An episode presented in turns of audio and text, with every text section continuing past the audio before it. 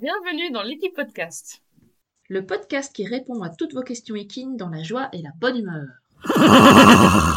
Bonjour tout le monde Bonjour tout le monde Alors aujourd'hui, on va vous parler des besoins fondamentaux du cheval.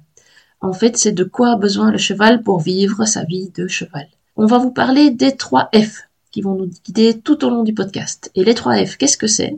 C'est Friends, Food and Freedom. On notera ce superbe accent anglais. Ah ouais, c'est beau. ah oui, c'est beau. Alors donc, Friends, c'est pour la vie sociale. Food, c'est pour les fibres. Et Freedom, ben, pour la liberté de bouger comme il veut. Sophie, tu nous parles de la vie sociale des chevaux? Oui, je vais parler du premier F, du coup, euh, Friends, parce que j'ai un accent anglais euh, parfait. Voilà, on peut le dire, on peut le dire. Euh, donc, la vie sociale du cheval.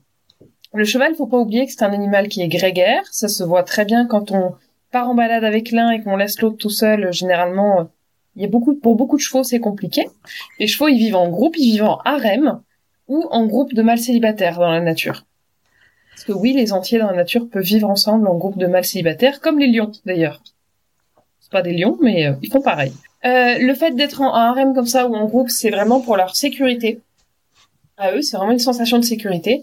Si le cheval il est seul, il va pouvoir penser qu'il est en danger et c'est pareil pour un zèbre dans la savane tout seul, il a beaucoup plus de chances de se faire manger qu'un zèbre dans un gros troupeau qui a quand même beaucoup moins de chances de se faire euh, manger. Il y a même des pays où il est interdit d'avoir un cheval tout seul en prairie, par exemple en Suisse, où, selon la loi, les chevaux doivent avoir des contacts visuels, auditifs et olfactifs avec un autre cheval. C'est pour dire à quel point ils ont ce besoin social. Pour vous dire à quel point la vie sociale chez le cheval elle est importante, les chevaux domestiques ils ont exactement le même comportement que les chevaux sauvages, pour dire qu'ils ont les mêmes besoins. C'est-à-dire que, par exemple, quand il fait chaud, les chevaux ils vont se mettre tête bêche pour se chasser les mouches mutuellement. Les chevaux ils vont créer des amitiés hyper fortes entre eux. Ils vont pouvoir avoir des moments de, de toilettage, de grattage, ce qu'on appelle le halo grooming chez les chevaux. Et également, quand il y a un cheval qui se roule, vous pouvez tout le temps voir dans les prés, il y a un cheval qui se roule, les autres vont se rouler derrière. C'est pour qu'ils aient tous la même odeur. Ils ont tous la même zone de, de, de roulade. C'est plus sympa pour eux. Donc ça, c'était pour la partie euh, friends, donc vie sociale. Maintenant, Lydia, si tu veux bien, je vais te laisser parler de la nourriture, de food, des fibres. Mais attention, ne nous donne pas trop faim, s'il te plaît. Moi, je vais essayer. J'ai juste rajouté un petit truc aussi sur le halo grooming. Ça, généralement, les chevaux, ils le font avec euh, vraiment un super pote. Dans les groupes, il y a des, ils ont des amitiés plus plus fortes avec l'un ou avec l'autre. J'ai remarqué ça avec mon cheval. Mon cheval, il est super pote avec un autre et il se fait des, ils se font des grattes tous les deux, mais il ne le fait pas avec euh, avec les autres, euh, les autres copains du groupe. C'est assez rigolo à observer. Je vous conseille hein, d'observer vos chevaux. C'est vraiment intéressant. Alors, pour la nourriture. Ça, c'est mon sujet favori, la nourriture. J'adore. Donc, comme vous le savez, on vous l'a déjà beaucoup répété, on va vous le répéter encore. Le cheval est un herbivore, donc il mange des fibres, il va manger de l'herbe, du foin, des feuilles, euh, des, petits arbustes, des, de l'écorce, ce genre de trucs. Et le cheval, il passe plus ou moins entre 16 et 18 heures par jour pour manger. Pourquoi autant de temps? Parce que ben, la nourriture qu'il mange n'a pas beaucoup de valeur énergétique et donc il faut qu'il en mange beaucoup pour qu'il ait euh, tous ses besoins remplis. L'estomac du cheval, lui, n'est pas prévu pour rester vide plus de deux heures. Le cheval n'a pas de vésicule biliaire, donc il ne sait pas gérer l'acide dans son estomac. C'est pour ça que l'estomac ne peut pas rester vide trop longtemps. Si l'estomac reste vide, ça va provoquer des ulcères parce que l'acide va bouger un peu dans tous les sens et c'est ça qui provoque les ulcères. Est-ce que vous, vous, savez pourquoi, Sophie? Est-ce que toi, tu sais pourquoi on a commencé à donner du grain aux chevaux? Euh, Oui, alors je sais pourquoi, mais je vais te laisser l'expliquer parce que c'est beaucoup plus sympa quand c'est toi qui parles de la nourriture. Ah, voilà.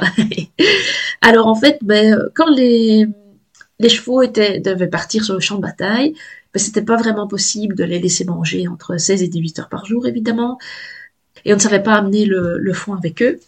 Du coup, ben, ils ont décidé de donner des céréales. Comme ça, ça va beaucoup plus vite pour manger. la valeur nutritive est plus importante que, que les fibres. Donc, ça prend moins, beaucoup moins de temps. Et c'est pareil pour le travail au champ et pour le travail à la mine. Le cheval, comme il travaillait toute la journée, ben, il fallait qu'il mange rapidement pour pouvoir euh, travailler le, les autres moments. Et surtout que ça prend aussi pas de place. Et ça prend aussi évidemment très peu de place. C'était plus, beaucoup plus facile à transporter. C'est beaucoup plus facile à stocker. Hein. Alors ça c'était pour la partie nourriture. Moi, personnellement, j'adorerais trop pouvoir manger entre 16 et 18 heures par jour. Mais non. Alors, Sophie, pour le déplacement. Alors, pour le déplacement, c'est hyper important pour le cheval de pouvoir se déplacer dans tout son domaine vital. Il va se déplacer plusieurs kilomètres par jour. Il va euh, le faire généralement au pas. Il part toujours d'un point A pour aller à un point B.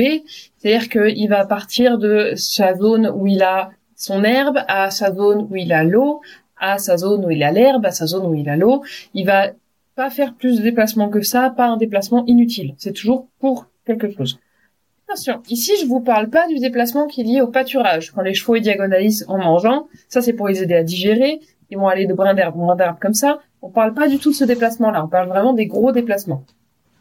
S'il trotte ou il galope, euh, généralement c'est parce qu'il a peur ou qu'il n'est pas en sécurité. Il va fuir un danger. Ça c'est pour euh, rester en vie. Maintenant qu'on vous a un petit peu expliqué ce que sont les besoins fondamentaux avec les trois F, quand vous rencontrez un problème avec euh, votre cheval, la première question à se poser, c'est est-ce que ces besoins fondamentaux, ils sont tous comblés? Est-ce que mon cheval, il a des copains? Est-ce qu'il a assez à manger, assez de fibres à manger en continu? Et est-ce qu'il peut se déplacer et avoir cette liberté de mouvement? Ça va être vraiment la première chose à se poser comme question. Alors, c'est pas toujours simple, on le sait, d'avoir des chevaux qui sont toute l'année en prairie avec des copains. On a tous des, contraintes différentes selon où on habite, selon ce qu'on fait avec nos chevaux, selon le sexe de notre cheval aussi, parce qu'on parle aussi des entiers là-dedans. Et euh, on sait que pas toutes les pensions acceptent les entiers, on sait que c'est complexe pour avoir tout ça.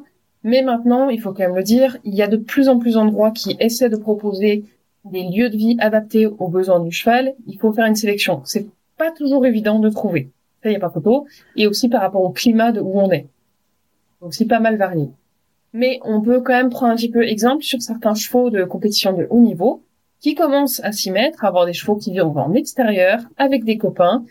Ça n'empêche pas leur performance pour autant. Idem, si vous avez une pension vous pouvez mettre votre cheval dehors, euh, admettons vous avez une pension euh, box paddock, vous avez le cheval au box toute la nuit, et la journée, euh, vous pouvez le mettre 3-4 heures au paddock. Comme je connais, il y a beaucoup de pensions dans ma région qui font ça. Et les paddocks, c'est de la terre battue ou du sable. Il n'y a pas à manger, il y a juste de l'eau et il y a rien. Il y a euh, les copains euh, loin dans d'autres paddocks, mais il n'y a aucun intérêt à être là. Et on a des chevaux qui vont ce qu'on appelle euh, paddocker, qui vont avoir envie de rentrer au box. Et c'est normal. Moi, si je vous enlève de votre maison, même si vous êtes enfermé là-bas, vous avez à manger, vous avez votre voisin de chambre à côté, et que je vous mets dans la rue tout seul où il a rien, vous allez avoir envie de rentrer chez vous. C'est normal. Le cheval, il va faire pareil. Il a beaucoup plus d'intérêt dans son box avec à manger et ses copains autour, plutôt que dans un paddock où, bah, il y a rien à faire et il n'est pas en sécurité. Ça, c'était pour la petite parenthèse euh, exemple du quotidien. Pour les besoins fondamentaux. Maintenant, on va quand même vous parler un petit peu du, du budget temps. Tu veux dire quelque chose, Lydia? Ben, euh, oui, je voulais dire aussi, c'est en fait, voilà, ne vous culpabilisez pas.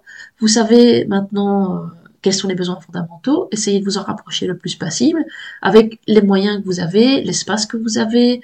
Euh, voilà, ça il faut, on fait au mieux avec euh, avec la possibilité qu'on a. Ah oui, oui, il faut, puis il faut surtout pas culpabiliser si vous ne trouvez pas la, pension parfaite. Il n'y a pas des, pas toutes les régions ont des super pensions avec 15 euh, hectares de prés, des troupeaux de 15. C'est même très très rare ça. Donc euh, on fait avec ce qu'on a, on fait au mieux et au moins vous êtes au courant de ce qu'il a besoin et vous pouvez essayer de lui apporter ce qu'il a besoin ou de se rapprocher le plus possible. C'est déjà énorme. Ah oui, c'est déjà super important. Hein. Déjà très très bien. Ne fût-ce que déjà si les chevaux sont en boxe et qu'il y a des grilles entre les boxes et qu'ils peuvent euh, se toucher un petit peu. Donc c'est mieux que rien et c'est déjà important d'avoir un, contact. Hein. on commence par là et puis on fait ce qu'on peut. Pour en revenir à nos moutons, on voulait vous parler aussi du budget temps qui est en lien direct avec les besoins fondamentaux, mais je vais te laisser Lydia parler un petit peu du budget temps et euh, je recommenterai après euh, si nécessaire évidemment. D'accord. Donc le budget temps, c'est comment le cheval répartit ses tâches sur, euh, sur 24 heures. Le cheval à l'état naturel et quand il a tout ce dont il a besoin. Donc il vit dans un domaine vital avec des copains, avec son harem, voilà, le truc idéal, ou comme les chevaux sauvages. Pour la nourriture, alors ça dépend de quel livre on regarde. Ça va varier entre 12 heures et 18 heures par jour. Donc parfois vous trouverez de 12 à 15, parfois de 16 à 18. Enfin bon, en tout cas, on va dire il mange en moyenne 15 heures par jour. C'est donc une grande partie, mais ça, on vous l'avait déjà expliqué. Il passe 4 à 5 heures de son temps pour se reposer. Il se repose ben, de trois manières. Hein. Debout, couché en vache ou couché de tout son long. Coucher de tout son long, c'est la manière la plus vulnérable pour lui de, dormir, donc c'est des périodes très courtes. Euh, c'est 20 minutes maximum. Ensuite, il va passer 2 à 3 heures avec des activités sociales. Donc ça, ça va être euh, du grooming, euh, rester l'un à côté de l'autre, euh, du jeu, la, mise en place de la hiérarchie. Et alors après, il passe une à deux heures de son temps à se déplacer. Donc comme Sophie vous l'avait bien dit, c'est d'un point A à un point B. Hein. c'est ça les déplacements. Attention, par rapport au budget temps que vient de nous expliquer Lydia, il peut varier selon plusieurs choses. Par exemple, le sexe du cheval. Si c'est un entier, il passera beaucoup plus de temps à avoir des rapports sociaux pour la reproduction, etc. Si c'est un poulain, il aura beaucoup plus de temps de sommeil et d'activité sociale pour le jeu, et il aura un petit peu moins de temps où il va manger. Voilà, ça va varier d'un individu à l'autre par rapport à son sexe et à son stade de développement, mais aussi par rapport à la saison, au climat. Quand il fait très très chaud, on a des chevaux qui vont moins manger la journée, par exemple, qui vont plus manger la nuit, qui vont passer un petit peu moins de temps à manger aussi, et plus de temps de repos par rapport à la chaleur. Et aussi, euh, ça va varier par rapport à la taille du domaine vital. Il est très très très très grand ou s'il est tout petit, parce que du coup les déplacements vont prendre plus ou moins de temps. Et ça va varier sur tout le reste. Ça va avoir un impact. Après, ce qu'on peut aussi euh, dire, c'est que il est euh, le budgétant, donc tous ces besoins fondamentaux qu'a le cheval, on va avoir des ordres de priorité. Si, par exemple, on prend plein de chevaux, on prend, je sais pas moi, une dizaine de chevaux, euh, qui ne se connaissent pas. On les met tous dans un très grand pré de quelques hectares qu'ils ne connaissent pas non plus. Ils vont avoir un ordre précis de ce qu'ils vont faire avant d'être complètement euh, autonomes et tranquilles. En premier, ils vont arriver, ils vont... Ils vont manger. Non, moi je mangerai, mais eux ils mangent pas en premier. Même pas. Même pas. Ah. En tout premier, ce qu'ils vont faire, c'est vérifier qu'il n'y a pas de danger.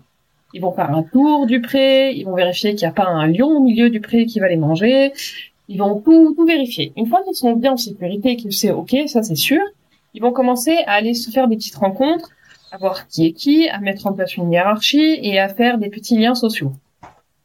Une fois que la hiérarchie est en place et qu'ils sont en sécurité, ils vont enfin commencer à manger. Et c'est vraiment que la troisième chose par, par ordre. Une fois qu'ils auront manger, qui seront en sécurité, qui aura une hiérarchie posée, qui seront bien dans leur environnement, seulement à ce moment-là, il va y avoir du repos. Bah oui, ils savent pas se reposer s'ils ne sont pas en sécurité. C'est, ouais, quelque part, c'est logique. Moi, je dors pas bien quand je suis stressée. Hein. ouais, moi non plus. C'est un résumé des besoins fondamentaux des chevaux. Le prochain épisode de notre podcast va porter sur le sujet Mon cheval ne se laisse pas attraper, que faire? Bah vous l'attrapez pas, vous le laissez au pré. Il est bien où il est c'est une solution. Tant qu'il a tous ses besoins fondamentaux qui sont comblés, il n'y a pas de souci. Ah oui, pourquoi aurait-il envie d'aller travailler? Bah non, non, non, non, non, je comprends. En, conclusion de cet épisode, on peut vous dire que si vous avez un cheval qui ne se laisse pas attraper au pré, le mieux c'est de ne plus combler, combler ses besoins fondamentaux. Comme ça, il aura besoin de vous. Non, je rigole, hein, ne le faites pas. Hein. Surtout, ne le faites pas. Hein. C'est pas la solution. oui, ça c'est, une bonne idée, tiens. Donc voilà, si vous avez des questions comme d'habitude, euh, un petit commentaire euh, sur les réseaux sociaux, Instagram, Facebook, euh, etc. On se donne rendez-vous la semaine prochaine pour un nouvel épisode. On se retrouve donc la semaine prochaine. J'espère que vous serez là au rendez-vous. Et comme a dit Lydia, posez un maximum vos questions dans les commentaires. Nous, on y répondra. On aura même une petite vidéo dédiée à vos questions. Vraiment, n'hésitez pas si vous rencontrez des problématiques précises ou si vous avez des questions par rapport à tout ce qu'on a pu déjà vous dire, il faut le faire. Mettez-le en commentaire, on y répondra avec grand plaisir. Bonne semaine à tout le monde. Bonne semaine